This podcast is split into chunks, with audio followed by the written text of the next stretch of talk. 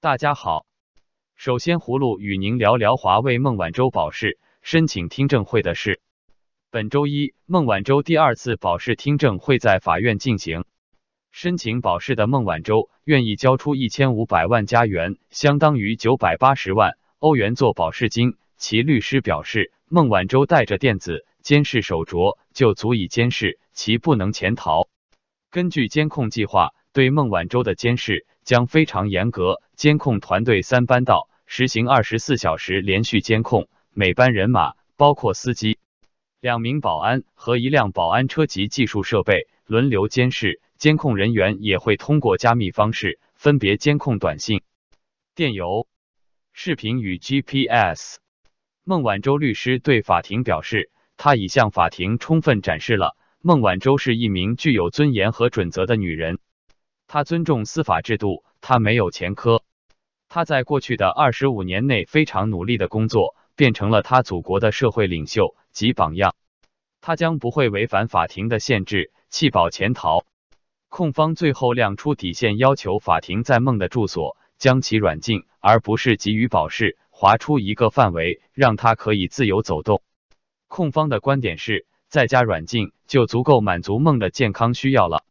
法庭宣布休庭，周二继续审理。葫芦希望孟晚舟女士的保释申请获得批准。这不仅符合人道主义精神，有利于他的健康，也有利于他面对即将到来的引渡申请。接着，葫芦与您说说平度老兵维权被定性为暴力犯罪的事。今年十一长假期间，三十多名山东平度老兵计划到北京上访，但还没有离开山东省，就被当地政府人员拦截殴打。其后，数百名来自山东其他地区及江苏。四川等地的老兵赶来声援，触发警民冲突。公安释放催泪弹驱散老兵，而老兵则以灭火器和木棍还击。混乱中，双方均有人受伤，多名带头维权的老兵被捕。央视十二月九日报道，其中十人因涉嫌妨害公务、故意伤害、聚众扰乱公共场所秩序以及寻衅滋事等罪名，被依法采取刑事强制措施。人民日报也在周日发表评论文章，指极少数退役军人超越底线，从事违法犯罪活动，甚至聚众闹事、暴力袭警，形容这些老兵已成为影响地方社会稳定的突出因素。过去数年，中国各地纷纷出现有组织的退役军人维权活动，参加者大部分是参与中越战争的老兵，当中很多人因为失去基本生活保障。平密维权，甚至到北京请愿，使当局加紧维稳力度。葫芦对此感到气愤。老兵是国家的英雄，退伍后本应得到政府的妥善安置，但却因维权被当局定性为暴力犯罪，天理不容。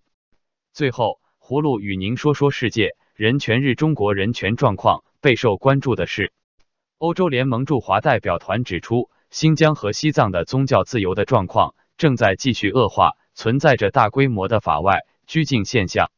国际人权组织一直批评说，中国正在新疆地区实施大规模镇压，有高达一百万人被关在政治在教育营。十年前的十二月十日，中国人权运动中标志性的零八宪章公布，其起草人之一刘晓波已在关押中病逝。十二月十日，中国也举行了纪念世界人权宣言发表七十周年座谈会。习近平发来贺信，指出人民幸福生活是最大的人权。中国共产党从诞生那一天起，就把为人民谋幸福、为人类谋发展作为奋斗目标。中国坚持把人权的普遍性原则和当代实际相结合，走符合国情的人权发展道路，奉行以人民为中心的人权理念，把生存权。发展权作为首要的基本人权，协调增进全体人民的经济、政治、社会、文化、环境权利，努力维护社会公平正义，促进人的全面发展。葫芦为中国人权现状感到悲哀，也对中共领导人的厚颜无耻感到愤怒。中国不抛弃中共一党专制，就不可能保障和改善人权。好了，今天和您聊到这里，明天见。